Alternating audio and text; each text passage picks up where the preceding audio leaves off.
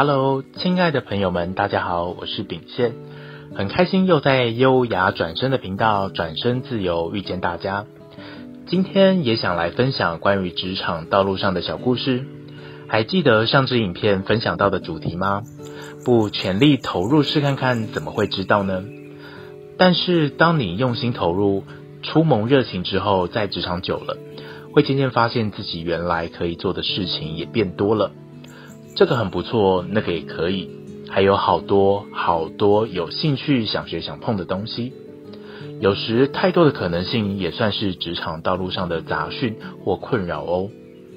还记得我刚踏入第一间猎头顾问公司不久，因为工作表现不错，当时的主管被另外一间大型的竞争对手挖角，希望他可以带着身边的资深战将顾问一起前往。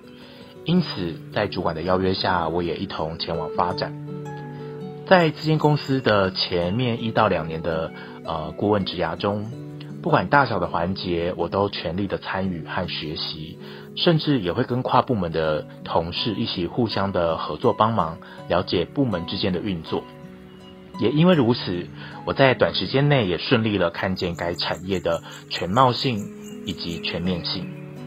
在自己负责的客户前，也很开心可以获得赞赏与肯定，以及求职者顺利到企业上班之后，还跑来顾问公司送咖啡感谢我。这些感动都让我越来越爱这份工作。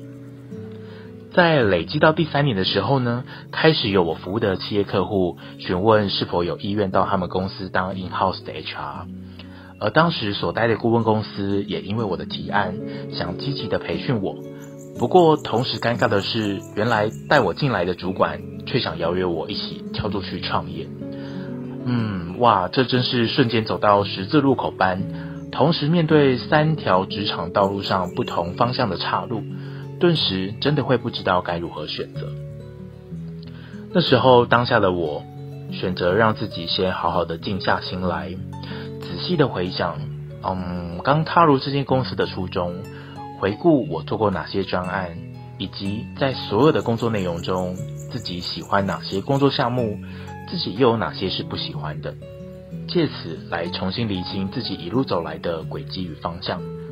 而这次的沉淀和回顾，让我发现，在探究书中发现工作热情，以及在哪些时刻让我有喜悦的感觉，这些指标就很像指南针一般，顿时指出我一条方向。原来我要的就是这些啊！职场道路上就像一趟漫长的旅途，一路上你将会面对到不同的情况，有正确的路标，也有干扰你的路标讯息；有笔直明确的大道，也偶尔出现蜿蜒的岔路小巷。每个人都有自己不同的理想目标与热情，但更重要的是，自己的路该怎么走？你又想走到哪个目的地？或许有时只是工作久了累了，忘了前进的方向。面对杂讯岔路的时候，还记得刚才所说的那个超好用的内建指南针吗？